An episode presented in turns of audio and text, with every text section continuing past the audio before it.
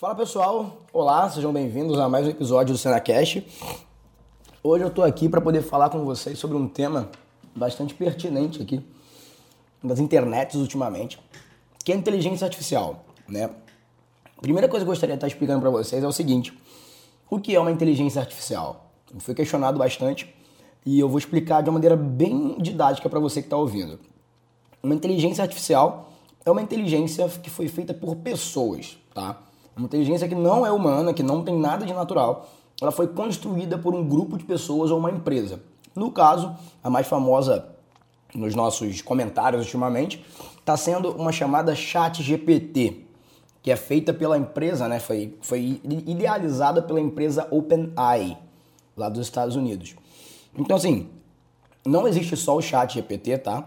Mas ele é um principal porque ele está sendo mais utilizado em todos os lugares que a gente vê tem gente falando como usar o chat GPT, qual é a função dele. E isso é muito interessante.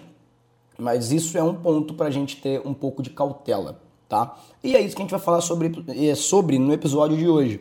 Hoje eu vou comentar um pouco com vocês sobre as inteligências artificiais e quais são os principais perigos do uso delas. Então, vamos lá.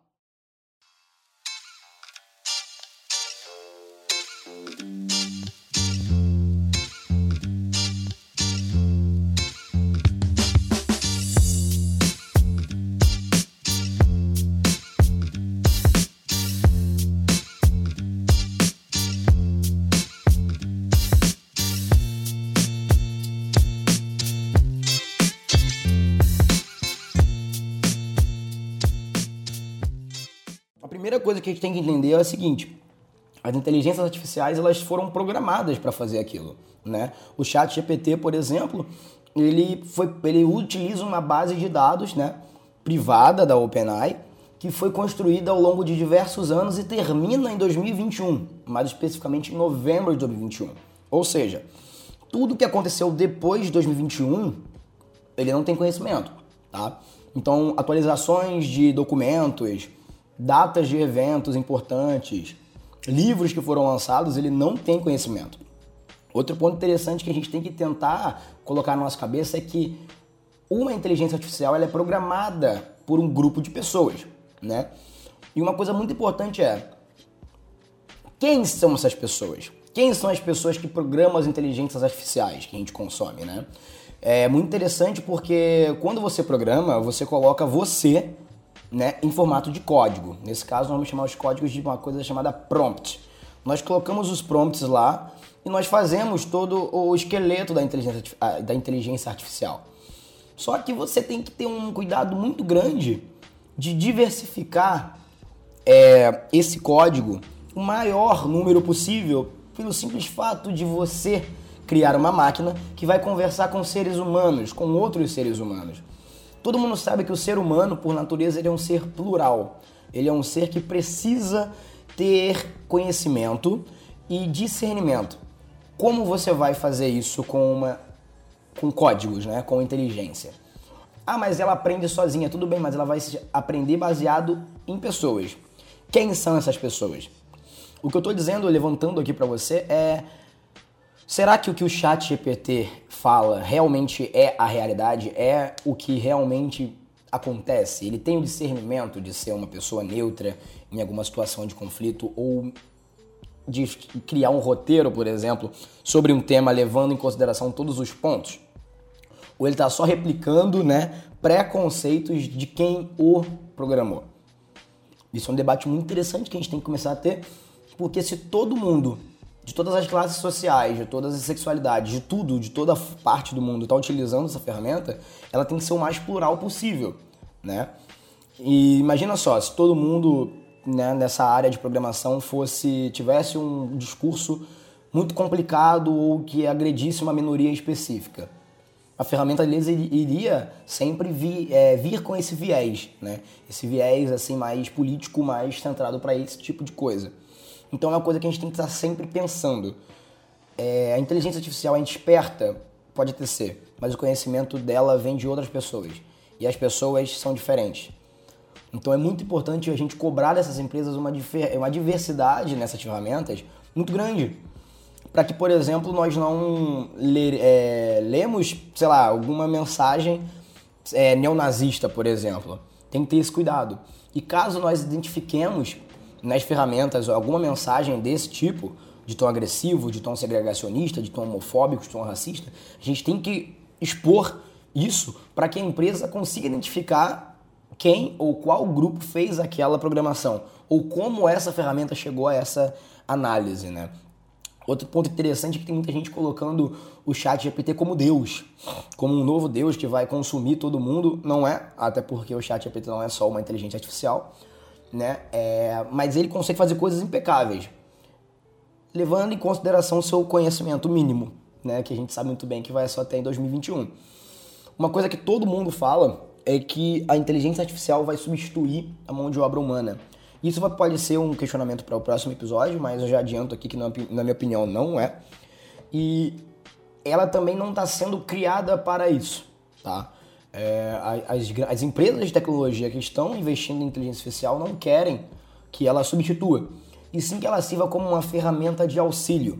A gente está vendo o uso dela, por exemplo, na criação de roteiro, na criação de vídeo, na criação de códigos básicos em Python e C++, em diversas coisas, até de automação residencial. E é muito interessante isso, porque você consegue ter um panorama do futuro, né? E também um panorama até de diversidade, um panorama de mostração. Mostra mais o conteúdo para as outras pessoas e democratiza, inclusive. Torna mais acessível para todo mundo o conhecimento. Você entra no chat da OpenAI, você consegue trocar uma ideia legal com o chat GPT, como se você estivesse falando com alguém pelo WhatsApp. Né? Agora, cabe aquele ensinamento que ele está fazendo seja um ensinamento real, seja informação real. Outro ponto importante que eu gostaria de estar frisando com vocês nesse episódio é que já foi comprovado diversas vezes que essas inteligências, essas inteligências, né, principalmente chat GPT, elas têm uma coisa chamada alucinação. O que é alucinação, Senna, nesse quesito?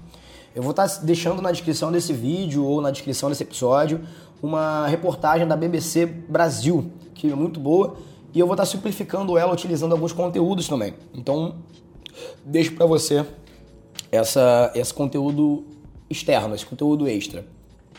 A alucinação é basicamente o seguinte: uma inteligência artificial, quando ela não consegue uma resposta, ou porque ela não conhece, ou no caso, se o evento não aconteceu, ou porque não tem no banco de dados dela aquela resposta, ela vai fazer de tudo para conseguir uma resposta para te responder. Ou seja, se eu perguntar, por exemplo, é, se existem buracos negros e ela não saber me responder, ela vai pegar alguma informação que envolva buraco negro e vai colocar lá dentro. Um exemplo disso é que perguntaram ao chat GPT quando seria a coroação do, do príncipe Charles, né? Esse é o exemplo, inclusive, que a BBC usa na reportagem dela. Ele não sabia, mas ele pegou diversas outras é, coroações que aconteceram na história. Ele tinha conhecimento e fez uma base, um cálculo lá doido e chegou numa data, data errada. Isso acontece não só com datas, como também com informações. Eu vou dizer, inclusive, aqui é uma experiência que eu tive. Eu estava conversando com o chat GPT sobre. É, ele chegou à conclusão de que Nietzsche era é, Nietzsche ele considerava pessoas LGBTQIA mais superiores se comparadas com as pessoas heterossexuais. E ele afirmou isso com muita certeza né, nos meus testes e até citou um livro de Nietzsche, onde Nietzsche falava isso. Então eu pesquisei o livro, perguntei exatamente para ele de onde ele tinha tirado essa informação, pesquisei o livro, baixei o livro, um PDF e tal, analisei tudo e não tinha nenhuma afirmação desse tipo. Quando eu confrontei ele dizendo que era mentira, ele veio e reconheceu que ele realmente tinha é, surtado. Não com essas palavras, mas que ele não tinha esse conhecimento.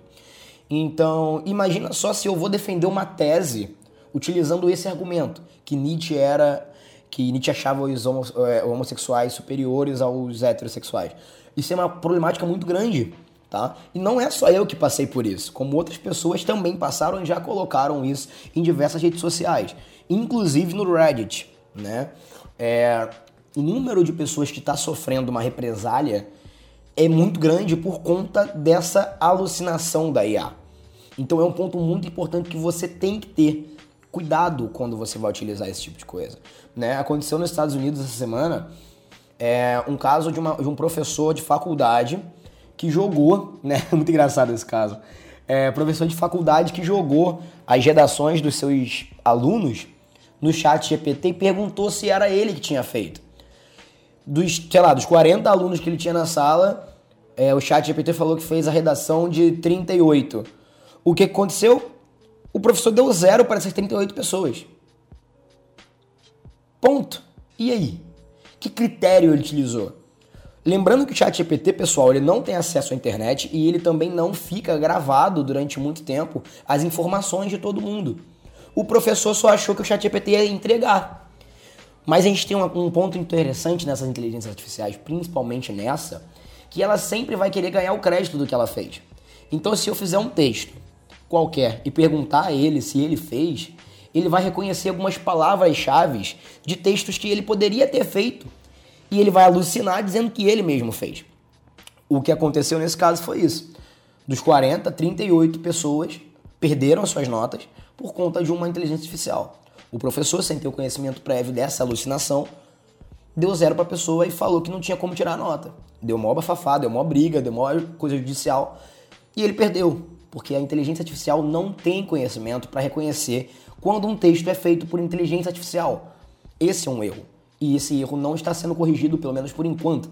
Não tem um motivo, não tem como solucionar esse problema. A gente não sabe diferenciar mais é, quais textos foram escritos por um robô, por uma inteligência artificial, e quais textos foram escritos por um ser humano. Até porque número, que no caso códigos, não tem assinatura. Né? O código da inteligência artificial é o mesmo código de um, de um programador, é a mesma coisa, é o mesmo número, é os mesmos textos. Não tem como você diferenciar. E isso é um problema muito grande, inclusive para a galera que está achando que consegue fazer diversas redações ou diversos conteúdos de reportagens e tal, só utilizando a ferramenta, sem passar por um aviso, sem passar por uma verificação ou por um funil, uma, uma verificação de dados, de fontes. Se você está achando que você vai pegar o texto do ChatGPT, colocar na sua prova e vai tirar 10, você pode estar muito errado, porque o ChatGPT não tem todas as informações. Então acaba que você precisa sim ter o trabalho. Não tanto quanto você tinha antes. Você precisa ter o trabalho. Tá? Não adianta você achar que o ChatGPT ou outras inteligências artificiais vai, vão pegar a sua vida e vão elevar. Se você não souber utilizar, você vai ficar para trás. Se você que é da área de, da, da educação não souber como trabalhar o chat GPT na sua aula, como trabalhar o chat GPT é, dentro da sua turma, você vai ficar para trás. Não adianta. A gente precisa entender, a gente precisa colocar na mesa para debater como a ferramenta Chat GPT ou outras inteligências artificiais podem ser usadas dentro da sala de aula.